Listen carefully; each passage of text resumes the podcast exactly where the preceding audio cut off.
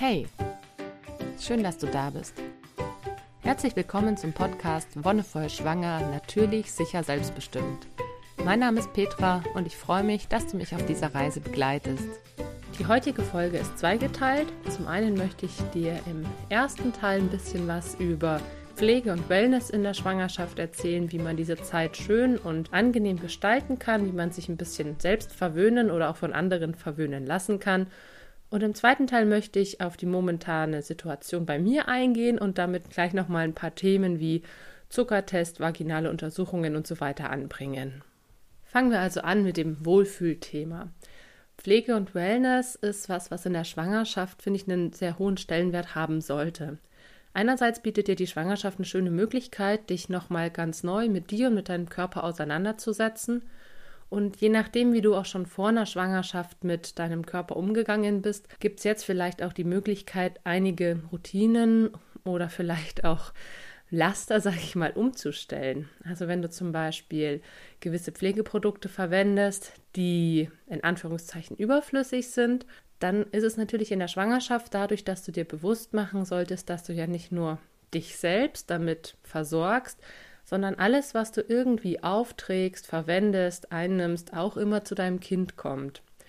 Ich habe ein paar Frauen getroffen, bei denen es in der Schwangerschaft so einen ganz krassen Umschwung, so eine ganz krasse Umstellung in den Gedanken gegeben hat. Nicht mehr nur für das eigene Leben verantwortlich zu sein, sondern jetzt eben auch ein Kind in sich zu tragen und egal, ob das jetzt Haare färben, Nägel lackieren, Cremes verwenden ist, alles, was auf deinen Körper kommt, alles, was irgendwie Hautkontakt hat, wird aufgenommen und landet letztendlich irgendwie auch bei deinem Kind in irgendeiner Form. Also gerade wenn du zum Beispiel bei sowas wie Haare färben, ist ein ganz klassisches Beispiel. Früher, ich weiß noch, bei meiner Mom, als sie in den 80ern schwanger war, waren ja auch Dauerwellen und sowas noch relativ modern da wurde so gesagt von wegen, ja, nee, das kannst du schon zweimal machen oder färben, naja, musst halt ein bisschen aufpassen, aber das geht schon. Und inzwischen weiß man, dass das halt einfach nicht geil ist.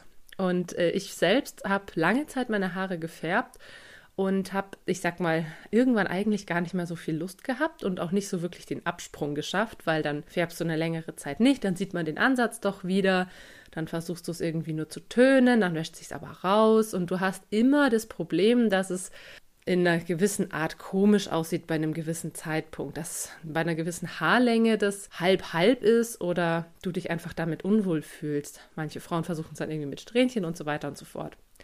Und tatsächlich dann mit der Schwangerschaft und der Stillzeit war klar, ich kann jetzt einfach eine gewisse Zeit meine Haare nicht färben. Jetzt weiß ich, dass ich zum Beispiel mit anderen alternativen Haarpflegeprodukten wie Henna oder sowas das auch hätte machen können. Aber ich fand es eigentlich ganz schön, dass ich dann dadurch im Endeffekt gezwungen war und davon wirklich auch gut losgekommen bin. Und in der Schwangerschaft gibt es das für viele, auch was ich bei der Ernährung gesagt habe, für viele Gewohnheiten, sich da einfach mal Gedanken drüber zu machen, hey, was tut mir gut, was tut dem Kind gut. Und so kannst du dir die Schwangerschaft wirklich als Zeitpunkt raussuchen, um dir mal so gewisse Praktiken zu überlegen, ob die noch sinnvoll sind. Wenn du eh schon irgendwie versuchst, das dich umzustellen, dann hat man damit einfach eine schöne Gelegenheit. Manche Leute nehmen ja auch sowas wie die Fastenzeit immer als Anlass, sich mit Gewohnheiten auseinanderzusetzen und das zu ändern. Das ist ein bisschen, ja, es ist schön, dass es überhaupt die Möglichkeit gibt oder auch wenn Leute sich fürs neue Jahr Vorsätze machen. Aber du bist nie so krass gezwungen, sage ich mal. Das hängt dann nur an deiner Selbstdisziplin. Aber die Schwangerschaft ist einfach ein Zeitraum, wo du dann nochmal viel sensibler bist, wenn du dir bewusst machst, dass dein Kind damit betroffen ist. Okay, aber ich will hier gar nicht alles schlecht reden, denn es gibt unglaublich schöne Möglichkeiten in der Schwangerschaft, es sich mit Pflegen und Wellness gut gehen zu lassen. Und ich finde es auch super wichtig, das zu machen. Denn es ist ein ganz, ganz entscheidender Moment, wie du die Schwangerschaft wahrnimmst. Ob du dich wohlfühlst, ob du entspannt bist, ob du dich auch in deinem Körper zu Hause fühlen kannst. Wenn das nämlich nicht der Fall ist, dann kann es die ganze Schwangerschaft und auch die Geburt negativ prägen, wenn du immer angekotzt bist von der Schwangerschaft, dich unwohl, unschick oder sonst was fühlst, dann ist das eine ganz schwierige Situation, denn du und dein Körper, ihr bringt dieses Kind zur Welt und wenn du mit deinem Körper nicht im Reinen bist, dann wird es da einfach Diskrepanzen geben und irgendwie wird es nicht funktionieren oder es kann dazu kommen, dass es dann nicht funktioniert. Wellness insofern finde ich auch sehr wichtig, weil natürlich die Schwangerschaft ein Zeitraum ist, der mehr belastet als der Alltag. Du bist in einer ganz anderen körperlichen Verfassung. Irgendwann kommen auch Symptome dazu wie Kurzatmigkeit oder auch Rückenschmerzen oder andere Probleme. Und da gibt es natürlich immer Möglichkeiten, dem entgegenzuwirken. Zum Beispiel mit Massagen. Sei es jetzt von deinem Partner oder deiner Partnerin, Bekannten oder aus, aus der Familie jemand. Oder dass du dir wirklich professionell jemanden suchst. Am besten auch wirklich jemand, wo dezidiert Schwangerenmassage angeboten wird. Denn wenn das nicht der Fall ist, kann es sein, du gehst irgendwie zu einem Massagestudio und sagst, ne, du hättest gerne Massage und die machen einfach ihr Standardprogramm. Ich habe ja selber eine Massageausbildung gemacht es wird standardmäßig im Liegen auf dem Bauch oder auf dem Rücken massiert. Das geht halt als Schwangere einfach nicht mehr. Du brauchst als Schwangere, auch wenn du dann auf der Seite liegst, einfach viel mehr Polsterung. Das kommt auch ein bisschen drauf an, wie es dir geht, dass man da eine gewisse Sensibilität hat. Und ich weiß, das ist vielleicht ein bisschen sexistisch, aber ich gehe selbst gerne zu Frauen, die in der Situation schon mal waren, in der ich bin. Das heißt, wenn ich in, zu einer schwangeren Massage gehe, möchte ich gerne auch bei einer Frau sein, die vielleicht auch schon mal schwanger war. Damit man das ungefähr nachfühlen kann. Hey, was bedeutet es denn jetzt eine halbe Stunde auf der Seite zu liegen? Oder was kann es für Probleme geben?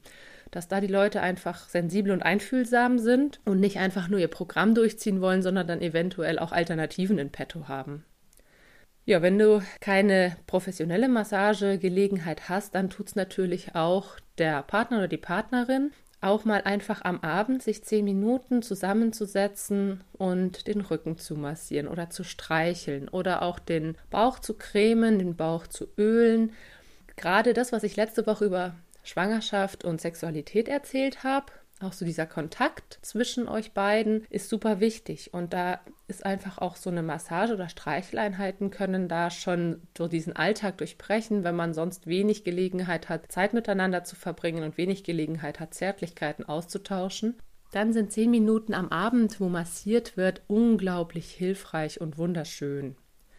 Wellness kann dann aber auch heißen, zum Beispiel sich wirklich mal einen Tag zu gönnen und irgendwo in eine Umgebung zu fahren, die dir gut tut. Das muss nicht jetzt ein krasses Spa oder sonst was sein, sondern das kann schon ein Tag im Grünen sein. Je nachdem natürlich, welche Jahreszeit es ist. Irgendwo an den See, die Füße ins Wasser baumeln lassen, irgendwas, was dir entspricht. Wenn du so ein Typ bist für Spa, wirklich in Anführungszeichen diese Extremform von Wellness auch zu machen, finde ich es auch hier wichtig, sich schwangerengerechte Angebote zu suchen, denn viele Behandlungen, die auch dann mit im Programm sind, sind dann für Schwangere nicht mehr angenehm oder das Angebot an sich ist eigentlich eher auf Nichtschwangere ausgelegt. Da finde ich super wichtig, einfach das im Vornherein zu klären, nicht, dass man dann hinkommt und man kann im Endeffekt nicht viel machen. Entspannungsbäder sind natürlich auch sehr schön. Wenn du zu Hause eine Badewanne hast, kannst du dir da auch für Schwangere entsprechende Zusätze kaufen, beziehungsweise die auch selber zusammenstellen. Ich finde da persönlich wichtig, auf Naturkosmetikprodukte zu achten, weil die halt wenig schädliche Inhaltsstoffe haben, sehr starken Kontrollen unterliegen und da auch eine gewisse Qualität einfach vorhanden ist und du dir sicher sein kannst, dass das gute Produkte sind. Und gerade in der Schwangerschaft, gerade wenn man, ich sag mal, das erste Mal ein Kind erwartet und man, ja, häufig ist es ja schon so, dass man dann auch zur Schwangerschaft irgendwie Geschenke bekommt. Bevor du dir irgendwie 50 Bodies oder Kleinkindzeug schenken lässt oder die Leute dir das schenken, sagt ihnen wirklich klipp und klar, hey, es geht auch um mich. Es ist nicht nur das Kind wichtig. Es geht auch darum, dass es der Mutter gut geht. Und dann lass dir ruhig solche Pflegeprodukte schenken, die dann vielleicht auch ein bisschen hochpreisiger sind. Entspannungsbäder sind insofern auch super gut für deinen Bauch, weil die ja die Muskulatur generell entspannen. Also nicht nur dein Rücken, wo es vielleicht wehtut, sondern auch wenn du zum Beispiel anstrengende Tage hast und häufiger mit Übungswehen zu kämpfen hast, dann kannst du in der Badewanne ganz gut auch sehen, ob es jetzt wirklich nur Übungswehen sind oder nicht. Denn wenn es keine echten Wehen sind, die eben nicht muttermundswirksam sind, dann verziehen die sich. Das ist tatsächlich ein Zeichen dafür, dass du zu sehr gestresst bist, wenn du da vermehrt Übungswehen hast. Deine Gebärmutter kontrahiert und da wird wirklich Spannung aufgebaut. Und in so einem Entspannungsbad, wenn sich diese ganzen Kontraktionen wieder lösen und du schmerzfrei bist, dann weißt du, hey, das sind einfach auch keine echten Wehen und ich kann es mir jetzt richtig gut gehen lassen. Wenn du in der Badewanne sitzt und merkst, hey, das wird irgendwie heftiger, dann hast du Geburtswehen und dann solltest du deine Hebamme anrufen. Entspannungsbäder sind das eine, Massagen das andere. Und was ich noch ganz schön finde, sind tatsächlich die alltäglichen Routinen, die du durch eine gewisse Aufmerksamkeit aufwerten kannst. Also sei es jetzt duschen, Haare waschen, Beine rasieren, Morgentoilette, egal was, Zähneputzen von mir aus auch, abends Gesicht waschen, irgendwas, was für dich mit Reinigung in Verbindung steht, All das sind Routinen, die wir relativ unachtsam machen, die so unseren Tag ein bisschen strukturieren. Aber hier hast du ganz tolle Möglichkeiten auf einer Basis, die sowieso schon besteht. Diese Routinen hast du.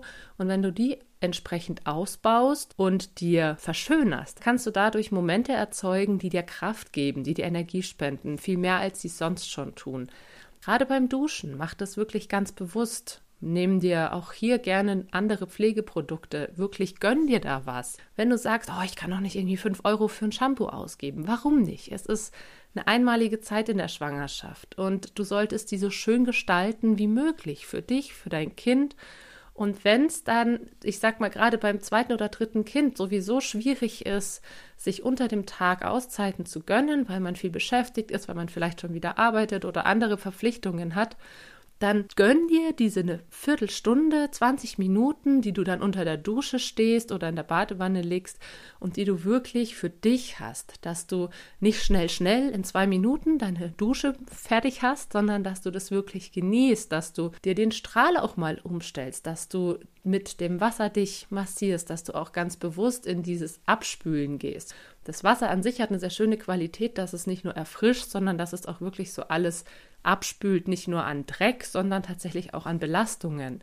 Das kannst du dir einfach wirklich vorstellen, vor Augen führen, wie du Probleme, sei es jetzt auf mentaler oder seelischer Ebene, wegspülst. Und das kannst du dann mit entsprechenden Naturpflegeprodukten verbinden. Ich bin einfach ein Fan von Naturpflegeprodukten, weil, wie gesagt, einerseits habe ich nur vegane Sachen, weil ich eben nicht möchte, dass tierische Bestandteile drin sind. Und andererseits finde ich es wichtig, dass eben keine Tierversuche gemacht werden und dass es eine gewisse Qualität einfach auch in den Inhaltsstoffen hat. Die sind dann aus zum Beispiel kontrolliert biologischem Anbau oder teilweise auch mit Demeter-Zertifizierung. Ich persönlich finde, dass es einen Unterschied macht, dass es ich glaube wirklich, dass Naturpflegeprodukte, dadurch, dass sie viel näher auch dran sind an der Natur, an dem, was uns entspricht, für unseren Körper auch besser sind. Es gibt immer wieder Frauen, die sagen, naja, aber wenn ich so ein, so ein, so ein Shampoo habe oder so eine Haarseife, fühlen sich meine Haare danach irgendwie komisch an und irgendwie habe ich ein strohiges Gefühl oder nicht so sauber. Und ja, das kann durchaus sein, weil zum Beispiel durch Silikone in Billig-Shampoos oder auch durch Parabene oder verschiedene andere Zusatzstoffe unser eigenes Körpersystem gestört wird, dass der Schutzfilm, den die Haare von sich aus haben, abgebaut wird und du tatsächlich vermehrt auf solche Produkte auch angewiesen bist. Okay, ich werde vielleicht noch mal irgendwann eine extra Folge über Naturpflegeprodukte machen, weil ich die einfach super geil finde und dir vielleicht auch ein paar davon an die Hand geben möchte, die du so für dich nutzen kannst. Und wie gesagt, ist dadurch, dass keine Giftstoffe drin sind, dass sie sehr hoch kontrolliert sind, gibt es auch keine Gefahr für dein Baby, dass es irgendwas abbekommt. Wichtig ist, dass du dir vor allem Zeit nimmst. Zeit für dich, Zeit für deinen Körper, auch Zeit für dein Kind und das in diese Pflegerituale mit einbeziehst, dass du eben beim Duschen ganz ausgiebig deinen Bauch streichelst und massierst. Einerseits, weil es für die Haut gut ist, fürs Bindegewebe, wenn du da Kontakt aufbaust und die Haut ein bisschen dehnst, ein bisschen zupfst und gleichzeitig natürlich auch, weil es ein schönes Gefühl ist. Das, das musst du dir vorstellen, dass dein Kind ja auch diese Berührung in gewisser Weise wahrnimmt und du mit der Aufmerksamkeit, die du damit lenkst, deinem Kind zeigst, hey, ich bin da und ich denke an dich. Und das mag dir jetzt vielleicht ein bisschen komisch erscheinen, weil dein Kind ja noch nicht wirklich da ist. Es ist in dir und trotzdem kannst schon so viel wahrnehmen. Und gerade die Gefühle kriegt es ja auch in hohem Maße ab. Also nimm dir da einen Moment, um wirklich in eine positive Stimmung zu kommen, dich zu freuen über deine Schwangerschaft, über deinen Bauch. Und selbst wenn es sowas wie Schwangerschaftsstreifen gibt, dann akzeptier das für dich. Es ist einfach ein Prozess, in dem sich dein Körper verändert. Und es ist auch gut, dass es davon Zeichen und Spuren gibt. Denn wenn das alles spurlos an uns vorbeiginge, ich finde es immer ein bisschen schade tatsächlich, weil durch diese Zeichen nehmen wir auch was mit. Es prägt uns und es ist einfach was Sichtbares von dem, was irgendwann unsichtbar wird. Die Schwangerschaft ist irgendwann vorbei. Gerade am Ende, wenn wir vielleicht auch eigentlich gar keine Lust mehr haben und genervt sind, ist es schön, sich wirklich nochmal bewusst zu machen, hey, das hat eben bald ein Ende und dann wirst du erstmal nicht mehr in diesem Zustand sein. Und manche Frauen trauern dem dann doch letztendlich hinterher. Und wenn du das von vornherein genießen kannst, auch wenn es dir in den letzten Wochen schwerfällt, dich immer daran zu erinnern, es ist eine begrenzte Zeit und irgendwann ist es vorbei, wirst du auch viel mehr in den Modus kommen, für dich da die Wertschätzung auch zu finden. Dann gibt es natürlich diese kleinen Rituale, die kleinen Sachen wie Hände waschen oder sowas, was auch sehr alltäglich ist, was nebenbei passiert. Aber auch hier kannst du einfach viel mehr den Fokus drauf legen, dir auch mal die Handgelenke zu massieren, nach dem Händewaschen dich auch vielleicht einzucremen, je nachdem, manche Frauen haben in der Schwangerschaft ultratrockene Hände und brauchen das tatsächlich und andere haben eher fettige Haut. Auch das verändert sich. Aber schau einfach, was für dich gut ist und probier verschiedene Produkte aus, wenn du sagst, du brauchst das. Und wenn du sagst, eigentlich würdest du gerne von diesen vielen, vielen Produkten wegkommen, die du so hast, dann ist das auch eine wunderbare Methode. Also zu sagen, okay, ich habe jetzt einfach nur noch ein Shampoo und eine Seife und eine Lotion und das war's. Eigentlich brauchen wir keine 25 verschiedenen Produkte. Theoretisch bräuchten wir nicht mal ein Shampoo. Also es gibt einen wunderbaren Blog von einer Frau, die neun Monate ihre Haare nur mit warmem Wasser gewaschen hat und es funktioniert. Es gibt Menschen, die verwenden Lavaerde zum Waschen. Habe ich auch schon ausprobiert. Finde ich auch super. Und es gibt so viele Produkte, die uns aufgezwungen werden, in Anführungszeichen, oder wo uns einfach ein Versprechen gegeben wird, wie toll das ist. Und letztendlich habe ich zum Beispiel, ich habe auch sehr trockene Hände. Ich habe für mich gesagt, naja, ich kaufe mir sowieso Sesamöl zum Kochen. Sesamöl ist ein sehr reichhaltiges Öl, das wird auch in der Massage verwendet. Und dann reines ätherisches Öl dazu und du mischst es. Ein paar Tropfen ätherisches Öl mit einem guten Schwung so Sesamöl, damit der Sesamgeruch ein bisschen weg ist. Und dann hast du ein total tolles Öl für deine Hände, ohne da jetzt halt groß dich irgendwie in Unkosten gestürzt zu haben. Und du hast tatsächlich das, was du sowieso zu Hause hast, verwendet.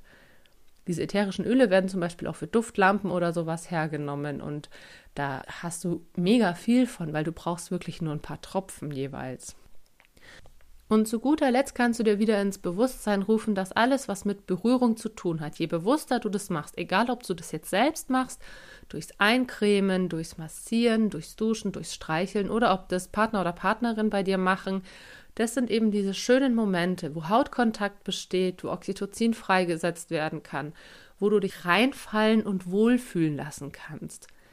Dass du es wirklich auch bewusst als so eine Situation wahrnimmst. Das fällt vielen Frauen schwer, sich da wirklich das ins Gedächtnis zu rufen, wie schön sowas eigentlich ist, weil es halt leider heutzutage häufig im Alltagsstress untergeht. Und dann, wenn man die Hände wäscht, vor das Waschbecken zu stellen und wirklich erstmal Kontakt aufzunehmen, das ganz bewusst zu machen und sich damit auch eine kleine Ruhepause zu gönnen, einen kleinen Abstand vom Alltag, der manchmal einfach sehr stressig sein kann. Jetzt möchte ich dir noch ein kurzes Update zu meiner Schwangerschaft geben und dabei noch ein paar Themen aufgreifen, die wieder mehr in Richtung Selbstbestimmung gehen. Äh, ich bin jetzt in der 27. Woche und eigentlich stünde jetzt ungefähr so Pi mal Daumen einerseits dieser orale Glukosetoleranztest an, das heißt dieser Zuckertest, wo ermittelt wird, ob eine Schwangerschaftsdiabetes vorliegt oder nicht. Und zum anderen gibt es natürlich auch wieder viele Frauen, die jetzt zum Beispiel schon ihre fünfte vaginale Untersuchung hatten oder ihren zweiten Ultraschall oder was auch immer. Ich hatte nichts davon bisher. Ich hatte meine letzte Vorsorge vor zwei Wochen. Es war alles super. Und die Hebamme, ich habe nochmal mit ihnen drüber gesprochen, wie es eben ist, zwecks Keimultraschall, weil gerade der in der 20. Woche mit Feindiagnostik ja von vielen gemacht wird oder auch von vielen empfohlen wird. Für mich steht ja fest, dass ich dieses Kind kriegen werde, egal was ist. Und ich weiß, dass es zu einem ganz, ganz, ganz, ganz minimalen Prozentsatz Krankheiten oder Behinderungen geben kann, die sehr frühzeitig nach der Geburt behandelt werden müssten. Und wenn ich das eben außerklinisch mache und vorher nicht weiß, dass es dann zu Verzögerungen kommen kann, die mein Leben oder das Leben des Kindes gefährden. Das ist aber so ein extrem geringer Prozentsatz, dass ich dieses Risiko in Anführungszeichen in Kauf nehme. Eine Bedingung wurde mir gestellt, sollte ich über den errechneten Erbindungstermin gehen, möchten die Hebammen gerne, dass spätestens bei ET plus 10, also 10 Tage nach diesem errechneten Termin, ein Doppler-Ultraschall an der Nabelschnur gemacht wird, um die Versorgung des Kindes zu kontrollieren, um zu gucken, hey, ist noch alles in Ordnung? Einmal die Plazenta auch zu schallen, ist die noch soweit gut? Gibt es da schon Verkalkungen? Und ansonsten ist nichts von ihrer Seite gewünscht oder gewollt. Ich habe häufig schon Kommentare gelesen, dass Hebammen dazu raten, unbedingt einen Ultraschall machen zu lassen. Aber letztendlich ist es deine Entscheidung oder meine Entscheidung. Und ich habe, wie gesagt, dadurch, dass ich damit nicht so gute Erfahrungen gemacht habe, mich dagegen entschieden und ich lebe jetzt unglaublich leicht und unbeschwert. Ich weiß, dass es diesem Kind gut geht. Es ist in der dritten Schwangerschaft, äh, beim dritten Kind vielleicht auch was anderes als beim ersten. Beim ersten hätte ich es mich wahrscheinlich nicht getraut, weil die Situation neu ist, weil vieles unbekannt ist und du nie weißt, was da gerade passiert. Aber jetzt mit dem dritten Kind ist es, ich sag mal, auch schon ein bisschen routinierter. Ich spüre relativ viele Kindsbewegungen, teilweise mehr als mir lieb ist. Ich habe ein gutes Gefühl für meinen Bauch, wird er manchmal hart, dann kann ich wieder entspannen und so weiter. Und ich denke, das ist ganz wichtig, um auch wirklich in diese Entspannung reinzukommen. Denn wenn du permanent das Gefühl hast, oh Gott, was ist da los und äh, ich weiß nicht, was passiert, es ist alles so komisch, dann würde ich natürlich auf jeden Fall sagen, hey, lass das mal bitte abklären und versuch für dich einen Weg zu finden, der für dich entspannt und stressfrei ist. Und wenn es dann über einen Ultraschall läuft, dann ist das für dich genau das Richtige. Für mich ist es das eben nicht und ich merke, wie gut es mir damit geht. Ich habe letztens ein Ultraschallbild meiner Tochter gefunden aus der 24. oder so. Und es ist natürlich schon abgefahren, jetzt gar nichts dazu haben. Vor allem auch, dass ich mich meiner Verwandtschaft gegenüber immer noch rechtfertigen muss, dass ich eben auch nichts vorzeigen kann tatsächlich. Also ihnen kein tolles Ultraschallbild unter die Nase reiben kann. Und dass ich jetzt das nicht mache, ist für sie ein bisschen schwer zu verstehen, weil das so selbstverständlich war. Für mich ist es eigentlich auch ganz spannend, dass ich bisher noch keine vaginale Untersuchung hatte. Also der Muttermund ist bisher noch nie von jemand anderem getastet worden, außer von mir selbst. Und auch das sind Sachen, die ich jetzt beim dritten Kind gut selbst machen kann, wo ich sage, ich kann darauf verzichten, weil es mir nicht wichtig ist, weil ich weiß, mein Körper funktioniert, weil ich weiß, das passt soweit. Aber wenn du das noch nie gemacht hast und wenn du da eine gewisse Sicherheit brauchst, dann ist es vielleicht nicht verkehrt. Für mich ist eine vaginale Untersuchung in erster Linie einfach auch unangenehm. Ich möchte nicht, dass mir fremde Menschen, auch wenn es die Hebamme ist, in diesem intimen Bereich tasten, rumdrücken, was auch immer, auch wenn es relativ kurz ist, finde ich es einfach sehr unangenehm. Hier habe ich auch schon erzählt, dass ich damit auch einfach schlechte Erfahrungen habe durch die Fehlgeburten, durch den Kaiserschnitt. Und in dieser frühen Woche 27 ist es auch noch nicht sehr aussagekräftig. Tatsächlich wäre es jetzt halt natürlich wichtig zu wissen, ob ich einen verkürzten Gebärmutterhals habe oder nicht. Das kann ich aber dadurch, dass ich ihn immer noch selber tasten kann, ausschließen. Und was dann irgendwann mal relevant wird, wie tief das Köpfchen liegt, ob das fest im Becken sitzt und so weiter und so fort, das wird sowieso erst in frühestens zehn Wochen relevant. Und dann kann ich immer noch sagen, okay, jetzt möchte ich mal, dass jemand anderes das tastet. Und selbst das ist beim dritten Kind was, was nicht unbedingt während der Schwangerschaft passieren muss, dass das Köpfchen fest im Betten liegt, dass das runterrutscht, kann bei manchen Kindern auch erst unter der Geburt passieren. Es gibt viele Kinder, die vorher noch sehr lose drin sind. Man sagt immer so schön, hm, dass der Kopf abschiebbar ist, also dass da allein die Vorstellung, dass da jemand am Muttermund ist, mit den Fingern durch die Muskelschicht des Muttermunds hindurch fühlt, das Köpfchen ertastet und dann guckt, ob man das wegschieben kann. Finde ich auch einen krassen Eingriff so in diese heilige Privatsphäre des Kindes da im Bauch, wo es ja eigentlich ungestört sein soll, wo es eigentlich so ganz für sich sein darf und so ganz in seiner Entwicklung. Und dann kommt jemand und guckt, ob dein Köpfchen abschiebbar ist. Also ich finde das einen totalen Eingriff in meine Intimsphäre, in meine Privatsphäre und in die des Kindes. Und deswegen möchte ich das auch einfach nicht. Was vaginale Untersuchungen während der Geburt angeht, dazu werde ich auch in der Folge über Geburt nochmal dezidiert sprechen, weil ich finde, dass es generell zu viele vaginale Untersuchungen gibt und das hat natürlich auch psychologische Konsequenzen. Aber so viel dazu. Wie gesagt, kein Ultraschall bisher, keine vaginalen Untersuchungen und mir geht's super, dem Kind geht's super Herztöne wurden natürlich bei jeder Kontrolle jetzt die letzten drei Male schon mal gehört, aber auch das ist was, was Hebammen ja ohne Großultraschall oder CTG machen können, sondern einfach mit ihrer Sonde. Und zu guter Letzt eben das Thema oraler Glukosetoleranztest. Der Zuckertest, auch den habe ich nicht gemacht. Auch den habe ich schon bei meiner Tochter nicht gemacht. Das ist was, um festzustellen, eben ob man zu einer Schwangerschaftsdiabetes neigt oder nicht. Und es ist auch ein Test, der nicht vorgeschrieben ist. Das wissen viele nicht. Bei vielen, die in einer gynäkologischen Behandlung sind, wird es als Pflichtuntersuchung oder als Pflichtprogramm tatsächlich abgestempelt. Aber das ist nicht der Fall. Es ist, finde ich, erstens super anstrengend und eklig. Ich habe es bei meinem Sohn gemacht. Du musst da nüchtern hinkommen, dann kriegst du eine echt eklige Flüssigkeit, die du schlucken musst. Darfst dann eine Stunde nichts essen, nicht, trink nicht trinken und dann wird eben nochmal Blut abgenommen oder Urin, weiß ich gar nicht mehr. Auf jeden Fall gibt es eben diese zwei Werte, komplett nüchtern und dann nach dieser Stunde, die du die Flüssigkeit eingenommen hattest. Aber die große Frage ist ja, warum wird es gemacht? Man versucht damit eben eine Schwangerschaftsdiabetes auszuschließen. Wenn du sowieso schon Diabetikerin bist, dann ist es natürlich sinnvoll zu gucken, ob man es neu einstellen muss oder ob man irgendwelche andere Medikation braucht. Und wenn du aber eine normale Schwangerschaft hast und diesen Test machen lässt und der ist ein bisschen auffällig, dann gibt es noch einen größeren Test, bei dem es nochmal genauer gemacht wird. Und man argumentiert natürlich wieder damit, das Kindeswohl und das Wohl der Mutter im Auge zu behalten. Ich finde, auch da wird relativ viel Angst geschürt, Unsicherheiten ausgebreitet. Denn das sind auch wieder Werte, die festgelegt wurden, festgelegt werden, die einfach auf dem Papier stehen. Und wenn du da ein bisschen drüber oder drunter bist und eben nicht mehr im Normbereich, dann kann es schon wieder sehr problematisch werden auf einmal.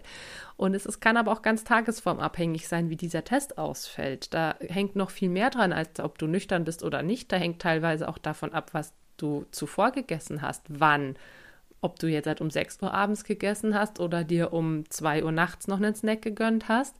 Es ist, finde ich, unglaublich schwierig, das so in Zahlen festzuschreiben. Vor allem, weil der Stoffwechsel der aller Frauen auch unterschiedlich ist und da wird sehr selten auf andere Faktoren eingegangen wie dein eigenes Gewicht, deine eigene Lebensweise. Und da war ich sehr dankbar, dass auch die Hebammen hier im Geburtshaus zum Beispiel bei der Anamnese ging es um die Ernährung und so weiter. Und dadurch, dass ich vegetarisch lebe, dass ich sowieso eine sehr bewusste Lebensweise verfolge, haben die Hebammen von sich aus gesagt, naja, dann brauchen wir den Test ja auf jeden Fall schon mal nicht machen.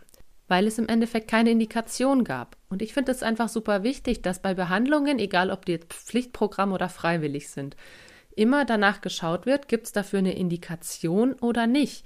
Auch bei anderen gynäkologischen Untersuchungen, ob das jetzt in der Schwangerschaft ist oder nicht. Wenn nach Chlamydien gesucht wird, warum sollte ein Chlamydientest gemacht werden, wenn du seit zehn Jahren mit dem gleichen Partner, der gleichen Partnerin zusammen bist, keine wechselnden Sexualpartner hast? Wo sollst du dir das einfangen? Also ich finde, da sollte man einfach immer abwägen, ist das jetzt wirklich sinnvoll für mich? Ist das jetzt was, was mich tatsächlich betrifft? Oder kann ich es mir auch sparen? Da ist es natürlich super problematisch, dass viele Medizinerinnen oder Mediziner nicht mehr in dieser, die Frauen einfach nicht mehr in, in dieser Wahrnehmung stärken, zu sagen, okay, schätz das bitte selber ein, schau, was du brauchst, sondern dass ihnen eben die Meinung vorgegeben wird oder aufgedrückt. Wir machen das jetzt so. Und du hast immer die Möglichkeit, zu einer Untersuchung Nein zu sagen. Und auch das ist etwas, was leider untergeht, beziehungsweise was nicht praktiziert wird gerade beim ersten Kind sind dadurch, dass viele Frauen verunsichert sind oder die Situation neu ist, machen alles mit. Das habe ich teilweise auch gemacht, weil du dir denkst, ach ja, okay, die müssen es ja wissen. Aber nein, es ist leider nicht der Fall. Je nachdem, bei wem du in der Behandlung bist, ist da ein Verständnis von medizinischer Vorsorge, das nicht der Selbstbestimmung der Frau entspricht.